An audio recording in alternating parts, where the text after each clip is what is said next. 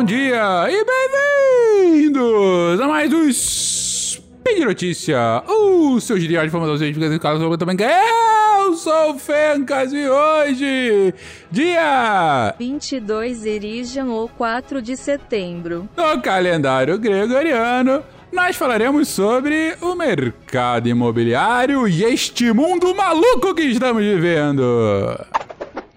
Speed Notícias.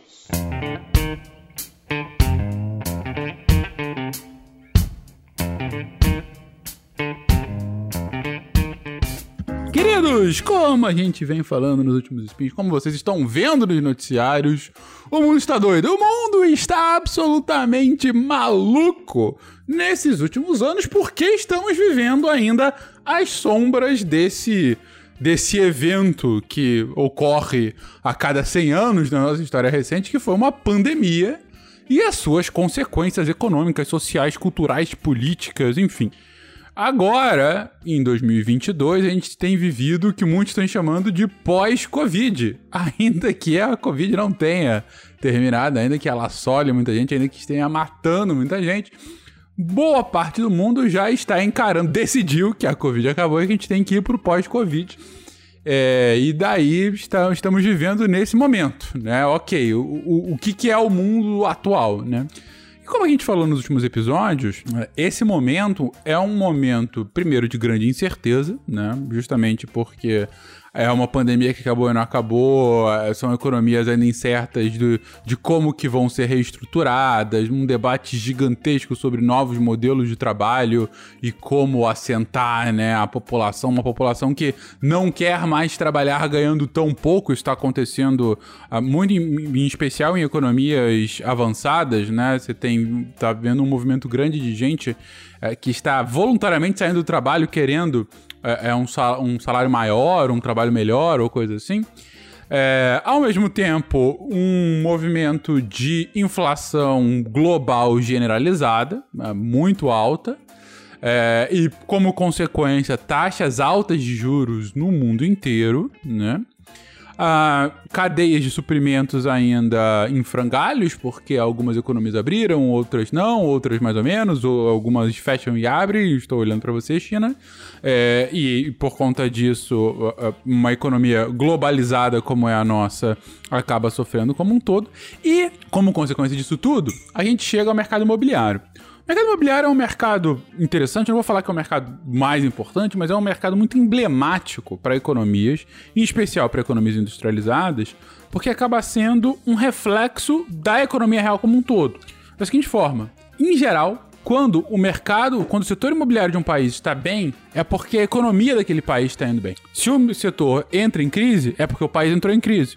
Ou porque o país entrou em crise, o setor vai entrar em crise. Isso não acontece com todos os setores, isso depende muito de caso a caso, mas no mercado imobiliário isso é muito comum, isso é muito visível. Você vê esses fluxos, né? Esses ciclos de expansão e retração, a como eles se encontram, em especial em, em economias avançadas, né? E o mercado imobiliário atual é uma grande incógnita. Uh, o mundo inteiro tem debatido sobre isso. Os Estados Unidos uh, uh, passaram por uma, uma, bolha imobiliária grande que parece agora que está sinais de ter se estabilizado. Canadá, idem, uma bolha ainda maior do que a americana, mas também uma estabilização aparente agora, uma retração dos preços. A China já vinha com um problema imobiliário gigantesco, mesmo antes da Covid, na verdade. A pandemia fez com que esse problema saísse um pouco do holofote, mas a gente teve algumas empresas bilionárias chinesas à beira da falência ou falindo, né? É, o último país que, que saiu, tem saído muitas notícias sobre crise imobiliária é a Nova Zelândia, por exemplo, que está com uma crise gigante, gigante. É um país uma população bem pequena, mas que ainda assim está ah, com uma bolha muito, muito acentuada. É, e aqui e ali, em diversos países, você tem visto esse, esse retrato, né? Mas por quê? O que está acontecendo agora, gente? É, resumindo bastante, o mercado imobiliário ele acaba sendo definido por quatro movimentos né, cíclicos. São quatro momentos uh, que o mercado vai vivendo e, como eu disse, que acaba sendo essa. que tem essa comparação direta com a economia dos países. Né? Começa com um momento de expansão. É um momento em que você tem uma, uma oferta e uma demanda bastante pujante. É, muitas vezes uma demanda acima do que a oferta, o que faz com que inclusive os preços aumentem, né? Mas sempre movimentando muito a economia, porque é, para você construir casas é, é, um investimento grande, né? Você investe muito na construção da casa e todos os, os setores que, que estão em volta né, da, daquelas construções.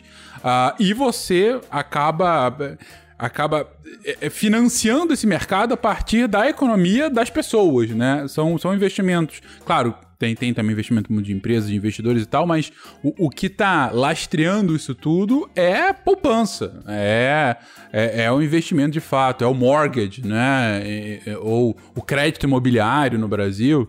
Então é, é, de fato a economia pessoal que vai lá bancando aquilo, é, sendo alavancada uh, por, por todos os intermediários financeiros. Mas esse momento de expansão é quando você está então tendo um crescimento como um todo às vezes a, a, demanda maior do que a oferta, e, e nesses casos de bolha, muitas vezes é quando a demanda é muito maior do que a oferta. Então, se tem muita gente procurando e uma oferta estabilizada, ou que não cresce tão grande, é, tão, tão, grandemente, você tem um aumento dos preços, né? E aí você faz com que, de repente, tudo fique um absurdo, né? um preço impagável, né?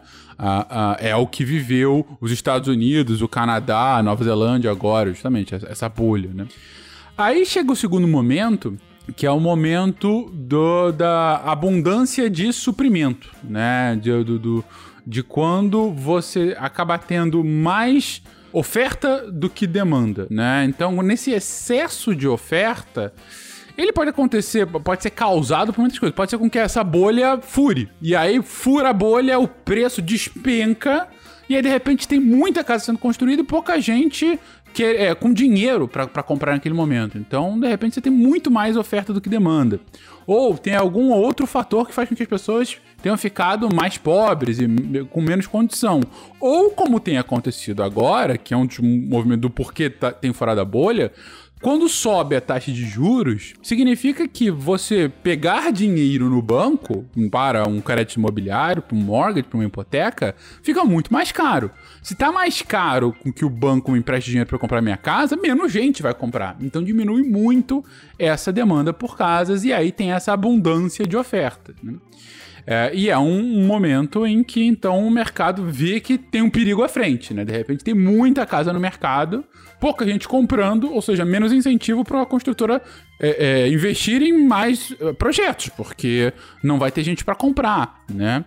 E aí, quando isso fica, chega num ponto de ruptura, você chega no terceiro movimento, que é o movimento de recessão é o movimento uh, de mais baixo do mercado, é quando você tem um, quase nenhum investimento no mercado, você tem pouquíssima gente comprando coisa, você tem estabelecimentos comerciais, por exemplo, que não estão conseguindo arcar com, com, com o custo de, do, do, seu aluguel, e aí é aquele momento em que você tem mais uh, despejo ou é, quando você vai para zonas comerciais da cidade, você vê um monte de placa de aluga-se. A gente pode argumentar que é o momento que o Brasil está vivendo. É, é, é, Mas também outros lugares do mundo têm, vivido isso. É, mesmo economias avançadas também estão vivendo um momento de. É, vários desses movimentos ao mesmo tempo, né? Vamos colocar dessa forma, mas. mas é, o momento de recessão é quando o mercado ele está se reconfigurando é, é, os preços estão sendo retomados para ver o que de fato é o preço real, né? Não muito acima nem muito abaixo, mas um preço real. E as pessoas estão numa condição de. É, não tem ainda condição suficiente para voltar a comprar uma casa. Tem muita gente perdendo emprego, ou ganhando um salário mais baixo do que o necessário para comprar a sua casa, né? Ah, então é um momento de. E, e como eu não tenho ah, essa demanda Uh, e nem é muito bem à vista quando a demanda vai acontecer, o que acontece é que é o próprio mercado investe menos, o mercado investindo menos, a economia desaquece. Se a economia desaquece, gera mais desemprego e aí você entra num ciclo negativo. Né? Por isso, mais uma vez, a importância desse setor. Mais uma vez, não é o único setor da economia, mas é um setor muito, muito estratégico. 7% da economia norte-americana, que é a maior economia do mundo, gira em torno do mercado imobiliário, para vocês verem que não é qualquer coisa que a gente está falando. Mas chega um momento em que o mercado vai começar a se recuperar. E esse é o último movimento, é o movimento de recuperação é quando você volta a ter, ah, por algum motivo, você tem algum estímulo para mais gente comprar casa, ou as pessoas estão conseguindo ganhar um pouco mais de dinheiro, ou os preços diminuíram a tal ponto que começa a ficar viável de novo, ou, ou a taxa de juros diminuiu e aí as pessoas começam, é, conseguem voltar a pedir emprestado mais longo prazo.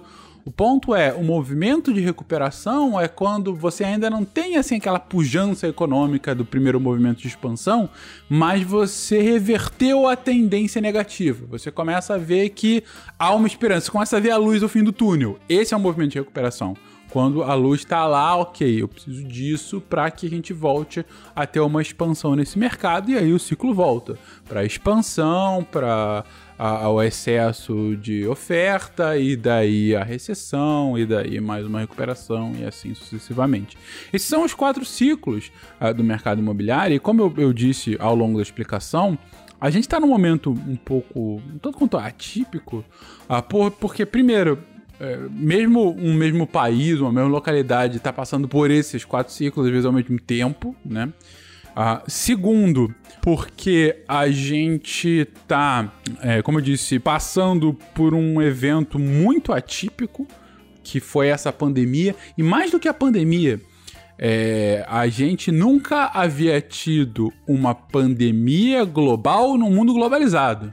Então, os efeitos, por exemplo, a gente falando de, de mortalidade, é claro que a gripe espanhola de um século atrás foi muito mais mortal, não, não tem nem, nem o que falar, matou muito mais gente, é, deixou muito mais gente doente, teve uma consequência na saúde pública absolutamente tenebrosa, quase que incomparável.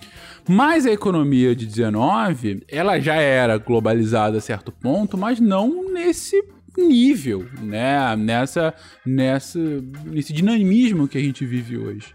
Uh, então, desde que a gente passou por esse processo de hiperglobalização, a partir da década de 60 e 70 principalmente, nunca havia tido um evento global que fizesse com que a economia parasse. E foi o que aconteceu em muitos países. No mundo todo ela parou durante algumas semanas, depois ficou em banho-maria durante alguns meses e agora está nesse retorno errático. E aí, por conta disso, um mercado tão importante como o imobiliário também sofre. E o terceiro ponto, que é consequência disso tudo, é que a gente está passando por, em muitos países, inclusive o Brasil, ah, por um processo quase de estagflação. O que é estagflação? É o pesadelo de qualquer economista. É quando você tem, ao mesmo tempo, uma inflação muito alta e um não crescimento econômico. Pode ser uma recessão, pode ser um declínio econômico, mas um não crescimento. Por que esse é o pesadelo? Porque, em geral, a inflação vem como consequência do crescimento. Eu cresci muito, estou crescendo tanto, tanto, tanto, que aí os meus preços estão subindo. E aí sobe tanto o preço, de repente eu tenho que frear um pouquinho esse crescimento para que os preços voltem a cair e aí a inflação diminui e aí o ciclo retoma. Mas quando você tem uma inflação muito alta, ao mesmo tempo que você não está crescendo, é porque a inflação tem outra causa, então é muito mais difícil de você combater. E é o que a economia global, em certa medida, está passando. E em específico a economia, a, a, o, o setor imobiliário está passando muito grandemente por isso. É, é muito claro para quem trabalha no setor, e aí eu falo aqui de carteirinha, minha esposa trabalha nesse setor diretamente como que projetos antes de três, seis meses estão demorando mais de um ano para ficarem prontos. Ah, por quê? Porque tá todo mundo de preguiça agora? Não. Porque não chega produto, porque os produtos estão muito mais caros, porque não tem trabalhadores o suficiente, porque por algum motivo, uh, quando o, o, o, cliente começou a fazer o financiamento, ele estava pagando uma taxa e agora com a subida tão drástica da taxa de juros em muitas economias, está muito mais caro e aí tem que interromper é, aquele empreendimento. Muitos motivos para mostrar que, olha, é, tá, tá uma situação braba tá uma situação braba no mundo inteiro. Como eu tô dizendo, em algumas economias, a gente já tá vendo um, um, um sinal de que aquela bolha de preços muito altos, ela começou a dar uma baixada. mas essa a, a, a cadeia produtiva do setor ainda não. Ainda não e com uma interrogação de quando vai voltar. É lendo aqui alguns especialistas, tem gente que fala que é um negócio que vai voltar mais ou menos no ano que vem, como vai voltar a uma pretensa normalidade pré-Covid, né? Só a partir do ano que vem, gente falando, ah, não, só em 2024, e, e outras pessoas falando, não, é, é, o novo normal também pro setor, a gente tem que se, que se acostumar que é, veio a pandemia e a dinâmica de compra e venda de imóvel mudou. Dou um exemplo. É, toda a discussão a, a, no mundo inteiro sobre novos modelos de trabalho por conta da emergência do trabalho remoto agora durante a pandemia, muita gente falando, olha, eu consigo trabalhar de casa e eu prefiro trabalhar de casa, muita gente falando isso. Algumas empresas falando, ui, é, funciona trabalhando de casa. E não é que a gente gasta menos caso a gente tenha um escritório menor, ou tenha menos baias, ou não preciso. Eu não preciso mais é, ter um prédio todo meu, eu posso ter só alguns andares, eu não preciso ter cinco andares, eu posso ter três andares. Eu não preciso ter é, é, é sede fixa, eu posso ter, ter só uma sede remota. Agora, isso faz com que empreendimentos imobiliários comerciais diminuam o, a, o interesse. Isso faz com que empreendimentos comerciais que antes ficavam perto de sedes uh, uh, comerciais que muita gente ia trabalhar é, diminua também a, a, a, sua visibilidade, né? Você não tem mais tanto uh, cliente lá. Aí você pode ver nos centros de grandes cidades brasileiras. Uh, pode perguntar para quem é dono de, de vendas nesses centros qual foi o impacto, como é que está sendo agora. Mesmo com uma retomada de economia, você tem muito menos gente trabalhando efetivamente no, no, nos escritórios. E isso vai dar um impacto em restaurantes, em comércio local, enfim, transportes como um todo. E ao mesmo tempo dá um impacto, ok, mas eu, eu vou precisar de casas melhores, eu vou precisar de casas maiores para quem tem condição, etc. Então, é, é, é, possível que, mesmo com uma volta da normalidade das cadeias produtivas, é, e que se em algum momento vai acontecer, a dinâmica do mercado vai mudar. E isso vai fazer com que o mercado tenha que se reconfigurar. O mercado imobiliário desses países, inclusive o Brasil, tenha que se reconfigurar de alguma forma. E aí, o que, que vai ser? Mais uma vez, acabou esse spin com. Não sei. Só sei que amanhã tem mais spin para você. E caso você goste desse projeto e queira falar conosco, entre em contato via contato.com.br ou deixa aí seu recado no comentário desse episódio. Ou vai, sei lá, manda um beijo para todo mundo aí que a gente gosta de receber beijos de ouvintes. Um beijo para você e tenha um bom dia até amanhã. Tchau, tchau.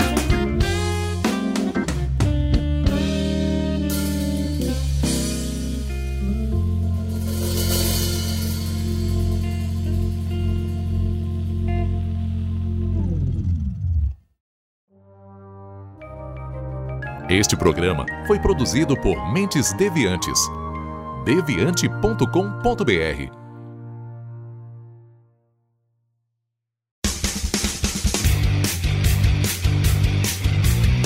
Cortes, edição de podcast.